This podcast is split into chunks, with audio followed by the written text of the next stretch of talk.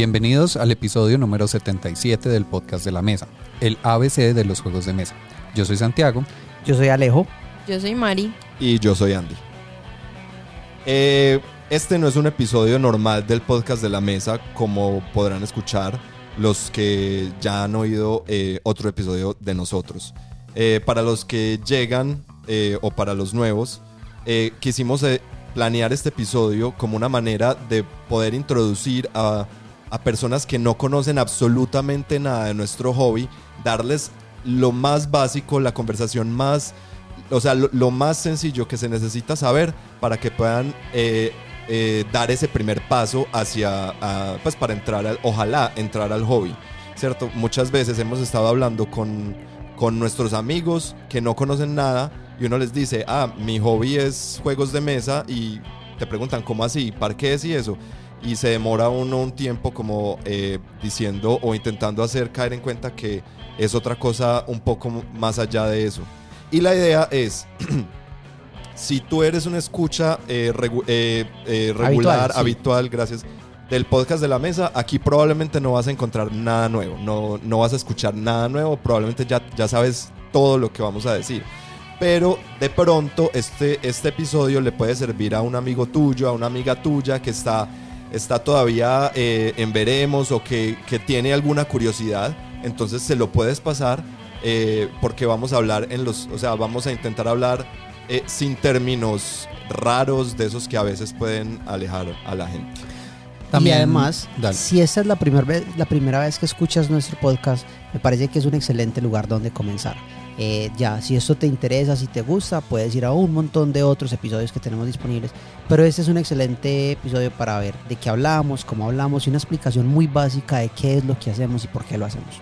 Importante ahí también que este no es nuestro formato habitual. Normalmente seguimos otro formato, estamos eh, modificándolo un poco para que sea más conciso y para que cumpla mejor este objetivo que nos ponemos. Sin más, eh, pues aquí nos va el episodio número 77.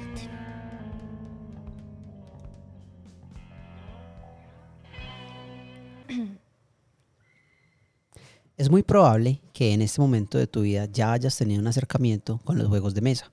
Obviamente todos crecimos eh, en una familia donde en algún momento se jugó parqués, eh, donde todavía incluso se juega con cartas, con dominós, con ese tipo de cosas que reúnen a todos los integrantes alrededor de una mesa, eh, del piso, de la sala, lo que sea, y comparten en familia este, este pasatiempo de jugar.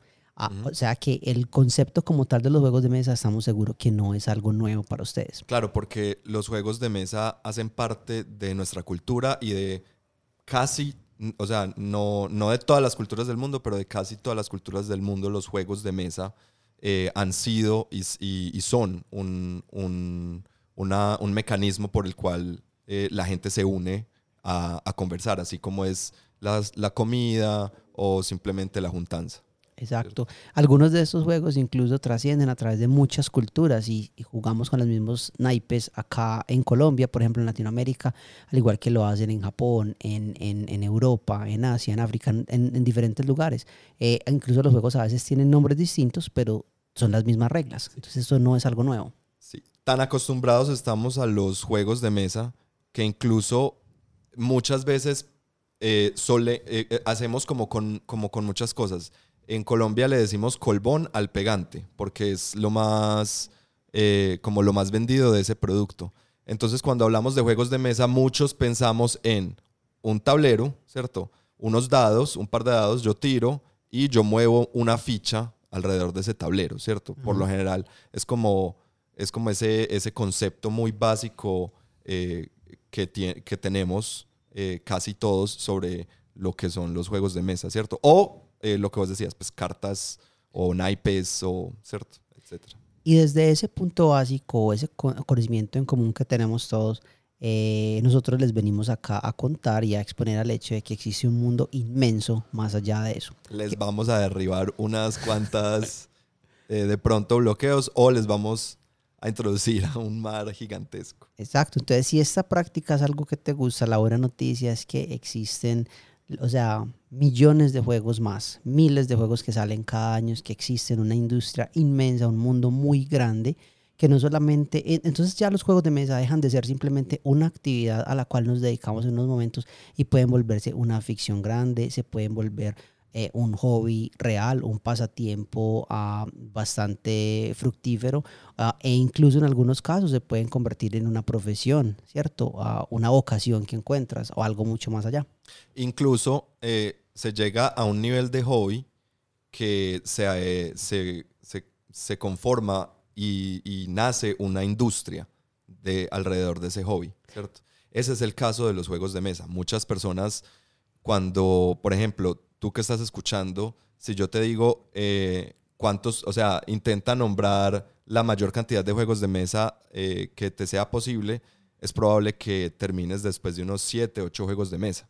Y aquí lo que decía Alejo ahorita, eh, estamos en un mundo, este es un hobby en el que se publican, o sea, salen al mercado oficialmente alrededor, pues alrededor de cuántos, de, de, de 3.000 al año, Más o menos. Más de 4.000 al año eh, más, más de 4.000 juegos recientemente. nuevos y, diferentes. O sea, no, no variaciones del parqués, no variaciones del dominó.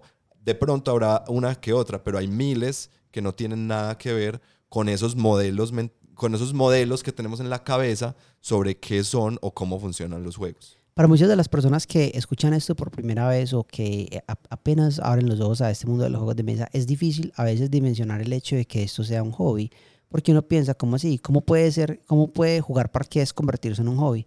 Pero cuando hablamos de esta cantidad, de esta magnitud de, de contenido que existe, de posibilidades que hay, nos damos cuenta que el hobby muchas veces eh, es jugar, pero en muchos casos también es coleccionar.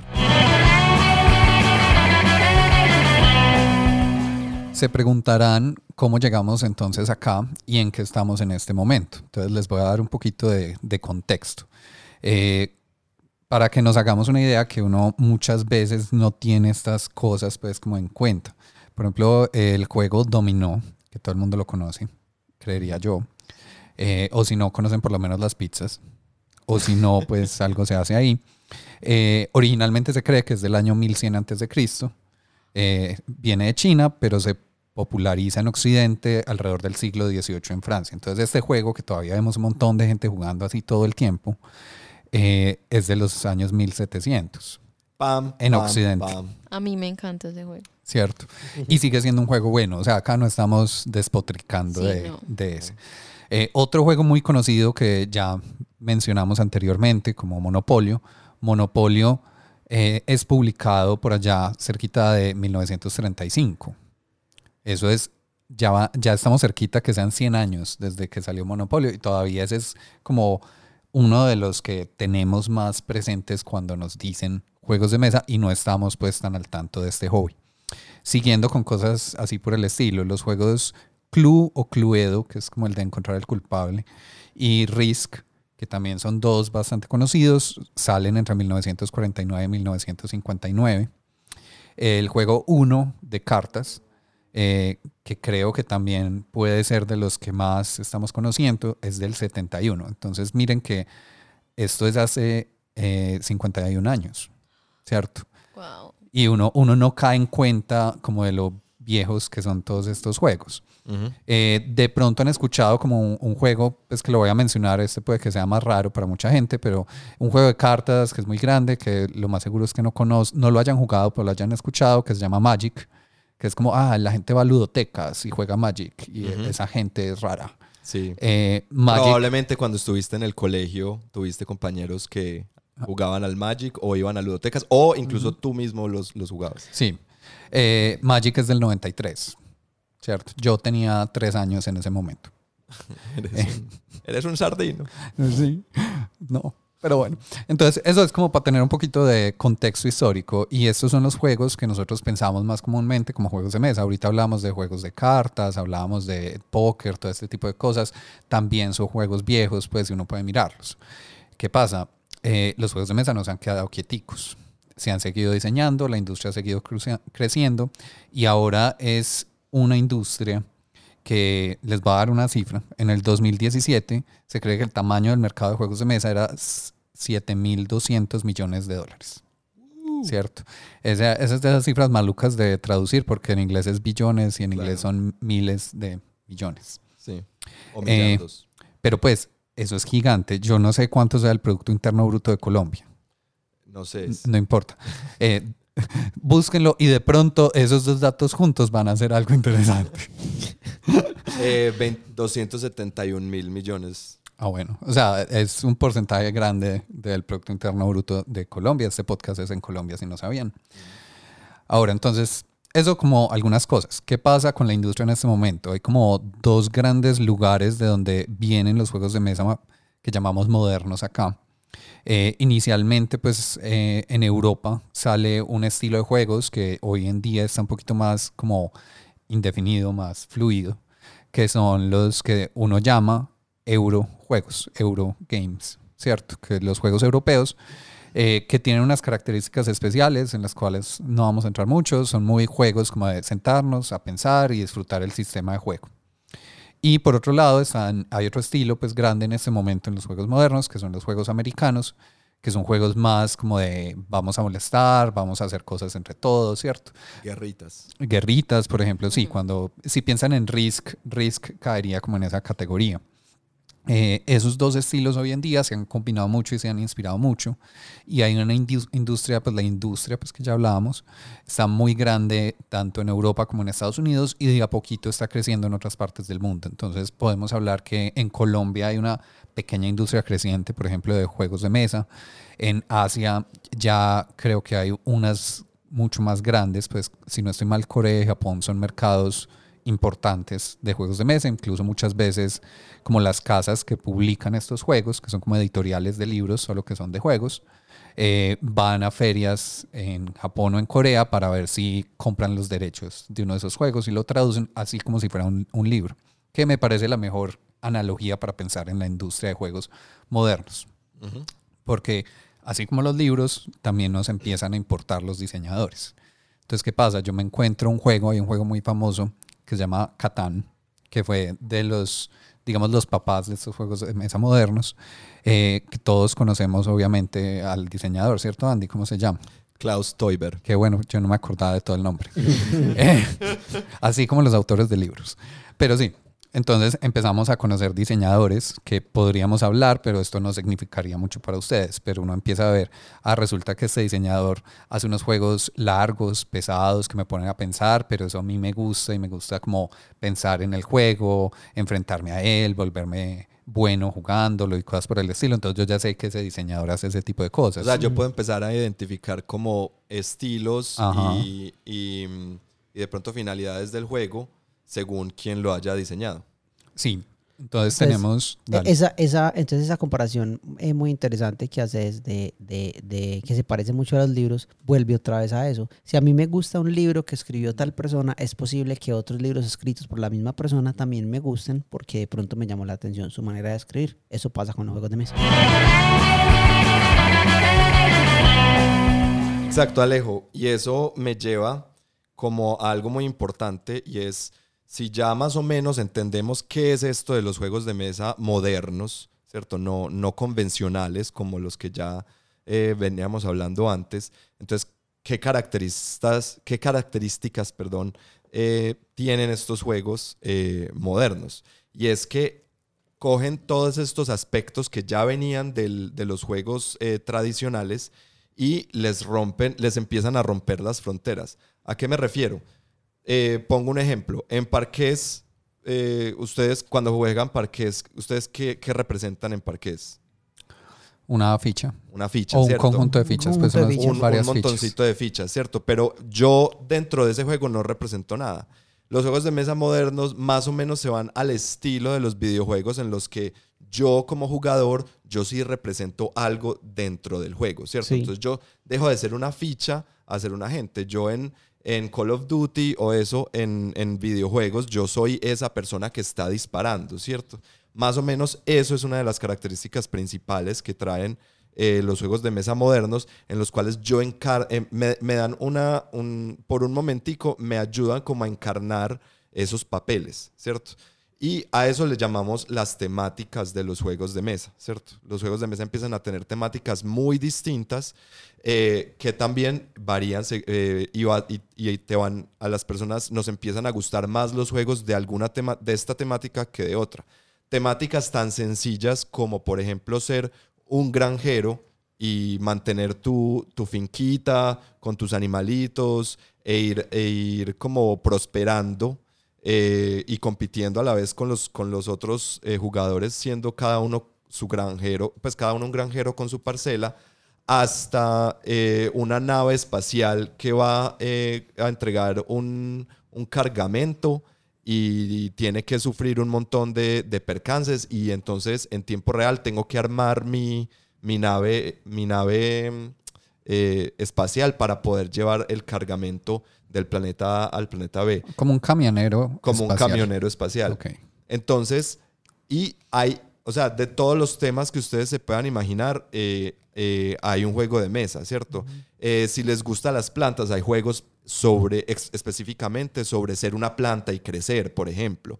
Eh, si les gusta la, la ornitología, ver pájaros, hay un juego que se trata específicamente de salir a ver pájaros. Si les gustan los superhéroes, hay juegos cada superhéroe tiene su juego de mesa. eh, Marvel tiene un montón de otros juegos de mesa. Si les gusta Star Wars, hay unos juegos de mesa alrededor de Star Wars. Unos muy buenos, otros no tan buenos. Y así sucesivamente. Entonces se vuelve interesante que esto hace que se generen ciertas preguntas distintas alrededor del juego. Ya no es solamente cómo se juega esto, sino quiénes somos, cuál es nuestro propósito, qué queremos lograr en el juego, lo cual lo expande a un montón de cosas más. O sea, normalmente con los juegos de mesa sucede que, eh, y, esto pasa mucho, cuando una persona que no sabe mucho de juegos de mesa o que es nuevo en el hobby, eh, yo le invito a jugar o le hablo de los juegos de mesa, la primera preocupación es como, bueno, pero si yo voy allá y juego, me van a ganar, porque ustedes saben mucho más que yo. Eso, esa es una muy normal. Yo no sé nada.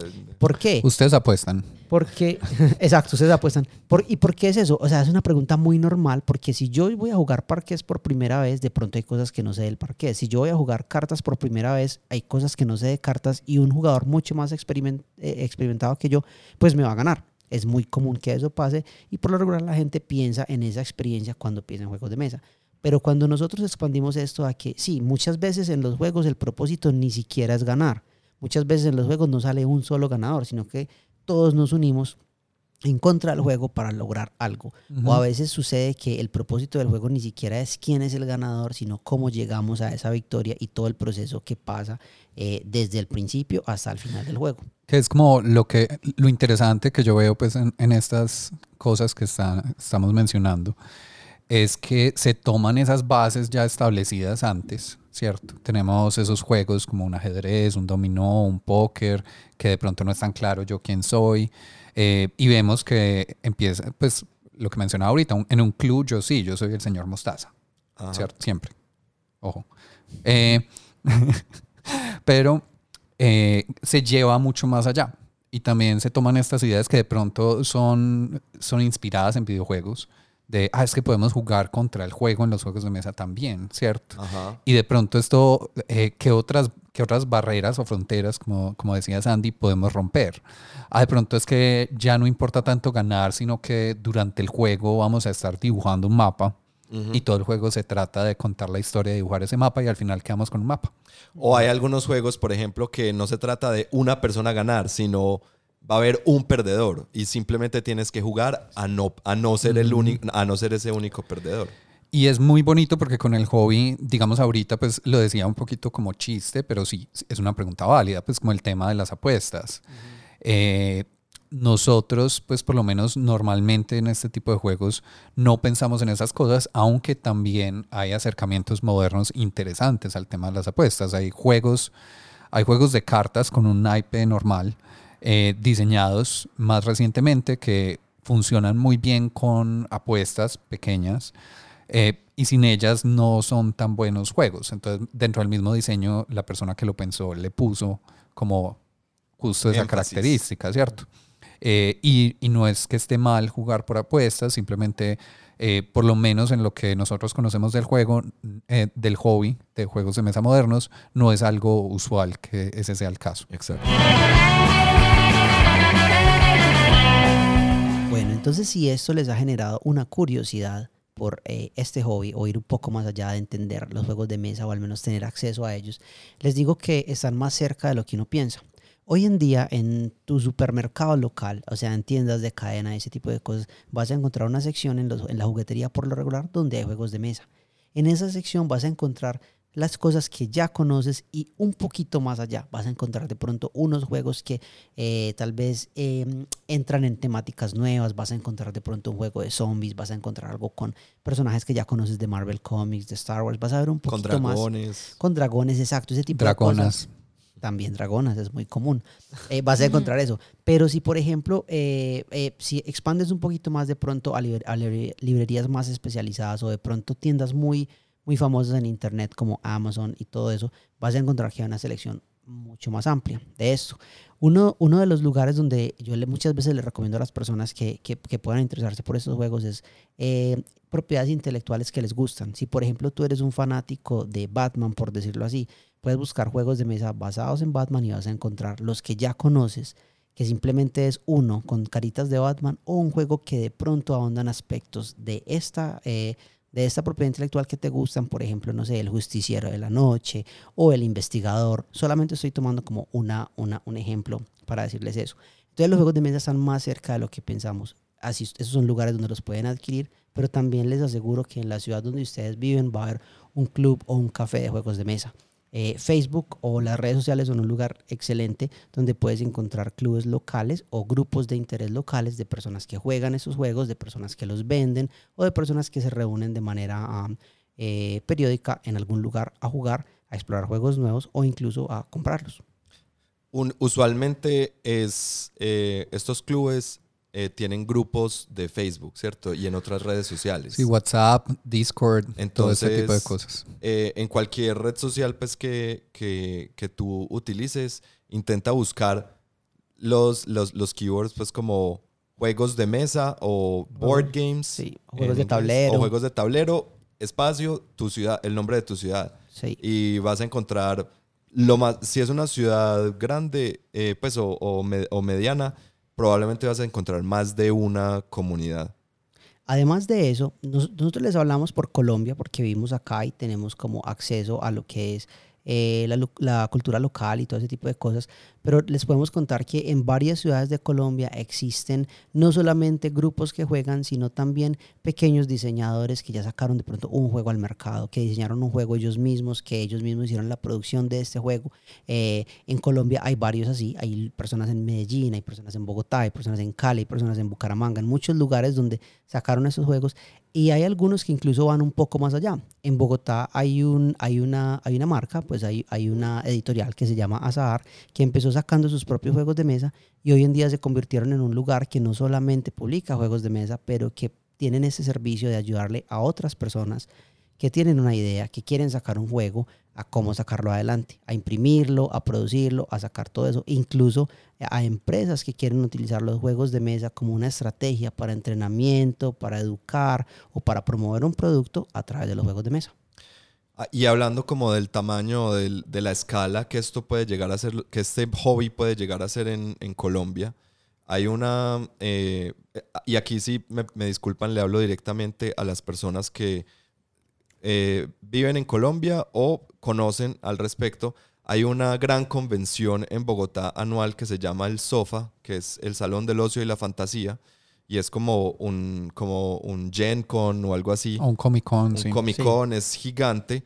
Y antes había uno o dos stands de juegos de mesa, ya a- desde hace unos años, ya viene, a- ya hay todo un pabellón dedicado a los juegos de mesa. De manera que eso también habla un poco sobre que esto, si bien es un hobby que probablemente no, del cual no has escuchado, eh, esto ya está sucediendo y es, es, es un hobby que está creciendo y, de- y creciendo de manera constante eh, en el país. Y es también muy probable que en tu país, en- de donde estés escuchando, esté incluso más grande o esté en ese mismo proceso de expansión. Entonces es un excelente momento como para unirse al hobby. También, eh, por ejemplo, hablando aún más local, si nos escuchan desde Medellín y les interesa este tema, eh, hay por lo menos tres, se me vienen a la mente tres lugares a los que pueden ir. Está eh, Enigma, el café que tiene juegos de mesa y también tiene escape rooms. Está Café Tier 1, que también tienen juegos de mesa. Y está La La, Comarca. ¿cierto? Que es una ludoteca que también tienen juegos que uno puede ir y usar. Eh, bueno, eh, hay otro en la 80 con la 30 que se me olvidó el nombre. Draco. Súper Draco. específico. No, ah bueno, y debajo de Draco hay otro, Sí. que es un restaurante y tiene videojuegos y también tiene juegos de mesa. Entonces hay como varias opciones para conocer un poquito más del Sí. hobby. eh, O sea, lugares sin- donde vas a llegar y no vas a encontrar, o sea, de pronto tienen parques, pero vas a, en- vas a empezar, vas a encontrar una, una estantería con estos juegos raros modernos de los que te estamos hablando. Sí, Lo, lo interesante de estos lugares es el acceso, no solamente a poder comprar los juegos, que es lo primero que uno piensa, pero también el hecho de que algunos se los pueden prestar y lo más importante es que puedes encontrar gente que sabe de ellos y con quien puedes jugar. Sí, entonces no es, ah, son como, pues pensarlo un poquito como bibliotecas o cafés con libros, ¿cierto? Eh, entonces no es necesario uno hacer una inversión gigante porque puede pasar que vayan a un almacén, vean la sección de juegos y se vayan de para atrás con los precios de los juegos. Eh, de pronto su moneda local está muy devaluada. Eh, importar las cosas es horrible. Cosas por el estilo. Pero hay otras opciones mucho más asequibles que no solamente es como, ay, necesito un amigo una amiga que tenga los juegos, ¿no? ¿Cierto? Y existe una página, la vamos a dejar en la descripción, eh, está en inglés, que es Board Game Geek, que es como la página donde se centraliza mucha de la información de los juegos de mesa.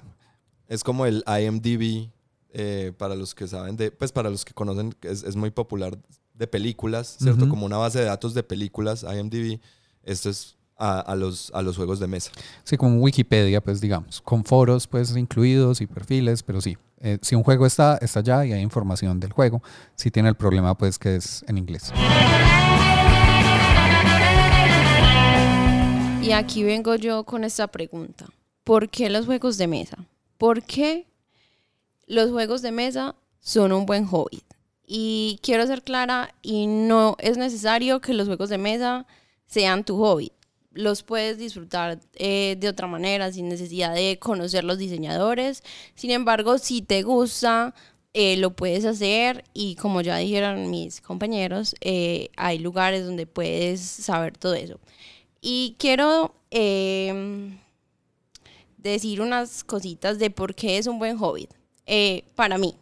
Para mí es un buen hobby porque, para mí más que todo, porque lo disfruto con mi familia y con mis amigos. O sea, para mí no, bueno, quiero ser clara en esto y creo que me equivoqué. Para mí no es un hobby. Para mí es algo que disfruto eh, sin necesidad de que sea mi hobby. Eh, me gustan mucho los juegos de mesa, me gusta porque te desafían. eh, a veces es bueno, a veces no, y porque, bueno, hay muchas cosas por conocer de los juegos de mesa. Y quiero preguntarles a mis compañeros por qué para ellos es un hobbit. Porque para mí no es un hobbit, para mí es algo diferente, es, Como una actividad. es una actividad, es algo que yo disfruto sin necesidad de investigar tanto sobre ello, pero lo disfruto cada vez que lo hago, incluso a veces siento la necesidad de querer jugar, pero no es un hobbit. Eh, excelente, me parece súper chévere eso que, eso que dices, ¿cierto? Hemos estado hablando de esto como, claro, para nosotros es un tema muy serio, eh, ¿cierto? Como todo- todos los datos que hemos dado, porque nosotros estamos muy metidos, llevamos ya, eh, no sé, más de, más de 10 años, a veces más de, algunos de nosotros más de 15 años, pues en este, en este Y mundo. todos los que no dimos. El número 7 lo sorprenderá. Pero claro, no es necesario que seas un entusiasta del hobby para disfrutarlo. Lo, lo principal de los juegos es que son un, med- un medio de entretenimiento. Estos Sí. ca- la mayoría, la gran mayoría de estos juegos están diseñados para ser disfrutados, para que te entretengas, para ser una alternativa a Netflix, para ser una alternativa a los videojuegos. Entonces, por ahí es una manera eh, para mí de lo que, de por qué es un buen hobby. Eh, otra, otra cosa es porque el hobby, como lo decíamos al principio, nos reúne a todos al- en, en- alrededor del tablero, ¿cierto? En- usualmente en una mesa o sentados donde estemos. y uno empieza a ver y a, a través del juego a tener conversaciones. Se vuelve como un espacio terapéutico muchas veces, en las que si bien no siempre yo traigo un problema a resolver como en terapia, ¿cierto? Pero pues yo empiezo a hablar con, con ustedes, yo empiezo a tomar movimientos y empezamos a, empiezan a salir conversaciones que hacen que yo pueda en- aprender más de ustedes y, y como entenderlos más y, y fortalecer mi amistad con ustedes a través de los juegos. Ok. Una cosa muy bacana de los juegos, y yo creo que, que Mariana lo, lo, al menos lo dibuja de una forma muy clara, y es que el, el juego, o sea, el, el- los juegos de mesa no te piden eh, un nivel de, de dedicación a, tan avanzado para poder ser útil. O sea, es como, como, como muchas cosas, por ejemplo, montar bicicleta. Yo puedo montar bicicleta una vez a la semana, yo puedo montar una vez al mes, también puedo ser un ciclista de alto rendimiento y hay algo para todos en él. Lo mismo pasa con los juegos de mesa. Incluso nosotros tres que creo que tenemos más similaridades eh, eh, con nosotros somos muy diferentes cuando ahondamos la manera como nos relacionamos con los juegos de mesa, la preferencia por los juegos que, que nos gustan eh, y la manera como nos gusta acercarnos al hobby. Mariana, por ejemplo, tiene una visión eh, muy pura de que los juegos eh, para ella son esas experiencias que disfruta y que se mete en ellas y que de verdad no mira muchas de las cosas que nosotros tenemos en cuenta, pero sin embargo se deja llevar por la experiencia de lo que es jugar. Y esa es una cosa muy bacana. Mí- para mí es una de las mejores cosas que tienen los juegos de mesa. Sí, es como uno dejarse llevar. Exacto, sí. sin pensar quién lo hizo, por qué lo hizo, sino yo o sea, con los ojos abiertos como un niño ante esta situación y darme cuenta como cómo me hace sentir jugar esto. Claro, Sí. porque uno entra como sin experiencia, ¿cierto? Con, eh, ojalá con una mente abierta, como decías, y me dejo de llevar. Y lo más seguro es que te vas a empezar a interesar, no, de pronto no hasta el nivel de, de, bueno, quiero saber quién es el diseñador y no sé qué, pero, pero con seguridad te va a empezar a interesar conocer más juegos y más tipos de juegos y más, y cómo entrar, adentrarte más en este tema. Sí, y eso pasa, o sea, yo siento que yo quiero seguir jugando juegos de mesa y a veces siento la necesidad de jugarlos, sin embargo, o sea, no lo no veo la necesidad de, de buscar diseñadores, eh, ese tipo de cosas. Eh, Sin embargo, eh, para mí, yo veo los juegos de mesa como algo que voy a disfrutar. Eh, no me pongo a pensar como, ¿qué hay más allá del juego de mesa? ¿Qué hay detrás del juego de mesa? ¿Por qué las fichas son así? ¿Por qué? O sea, la historia del juego de mesa, no. Para mí es más como algo exterior, Ya. eh, eh, superficial, pues. Quiero disfrutar el juego de mesa y eso es lo que me gusta hacer a la hora de jugar. La Estoy la abierta a, experiencia. sí, la experiencia, a, a probar cualquier tipo de mesa, a lo que sea, pero no, no meterme más allá de la historia. Súper. Sí, de la misma manera hay Claro. gente que, por ejemplo, le gusta involucrarse en el aspecto de creación de los juegos, Sí. diseñar, pensar, hey, hay mucha- Criticar. Exacto, hay muchas personas que, que, que juegan, es- súper gracioso porque juegan juegos de mesa tres, cuatro veces y ya empiezan a pensar, uy, si yo hiciera un juego de mesa, lo haría así. Inmediatamente saltan allá. Eso pasa con muchas personas. Sí. A muchos nos pasa así. Igual, como hemos dicho, pues hay muchos niveles de pasatiempo, ¿cierto? Y, y yo creo que pues es eso, o sea, para mí sí es el nivel de pasar el tiempo. Hay, puede que ustedes que nos escuchan tengan, no sé, eh, un grupo con el que juegan fútbol una vez a la semana de amigos. Eso es un pasatiempo. ¿cierto? Eh, puede que le guste, les guste mucho ir a cine e intentar ir a cine una vez a la semana. Ese es un pasatiempo, ¿cierto? Puede que tengan un grupo de estudio, puede que tengan un grupo de danza, ¿cierto? Este es simplemente otro pasatiempo más. Otra manera de... ¿cierto? Eh, y ya uno, de uno depende, pues, qué tanto se mete, cómo lo toma, cómo se acerca a él. Eh, lo que queríamos hacer acá, de alguna forma, era en un único lugar contarles un poquito, casi que la Un punta del iceberg, sí, de los juegos de mesa en este momento, porque sí sabemos, y como decía Andrés en la introducción, nos pasa a veces que gente nos pregunta, Sí. ah, ¿y esos juegos qué? ¿Y ustedes eh, apuestan las cosas? ¿Ustedes qué hacen? Tan? Entonces dijimos como, bueno, esta es una duda frecuente, eh, hablemos de eso un ratico. Y a mí algo con lo que yo quiero ya concluir es que este hobby para mí es supremamente importante porque es un hobby muy incluyente y muy aceptante, ¿cierto? es, es un hobby que recibe, eh, bueno, no, no es utópico, en el, en, en- no va a recibir a todo el mundo de la misma manera, obvio, como en cualquier parte, ¿cierto? Siempre hay unas barreras eh, de capacitismo, porque pues hay que mover fichas, etcétera. Sin embargo, es un hobby que eh, por lo general los que ya estamos adentro y los que sí estamos súper metidos en el hobby y, y coleccionamos y leemos sobre los diseñadores, etcétera, nos encanta saber que hay gente nueva, pues como que llega gente nueva y que es como, ah, es la primera vez que juega un juego, qué chévere. Entonces uno empieza a pensar, entonces es como, eh, eh, eh, es, es, es muy, ¿cómo se dice? Welcome, welcoming, es muy Acogedor. acogedor. Uh, Gracias, Mari. Eh, creo que te vas a sentir muy bien si, o sea, si algo de lo que, de todo esto que hemos dicho te ha, ha resonado, creo que te vas a sentir muy bien en este. en Y este eso iba a decir yo. Yo me sentí muy acogida por ustedes. O sea, por eso es que a mí me gusta jugar juego de- juegos de mesa y me gusta mucho jugarlos con ustedes. O sea, no lo disfruto tanto con otras personas, con ustedes, porque con ustedes fue que empecé y pues me gusta.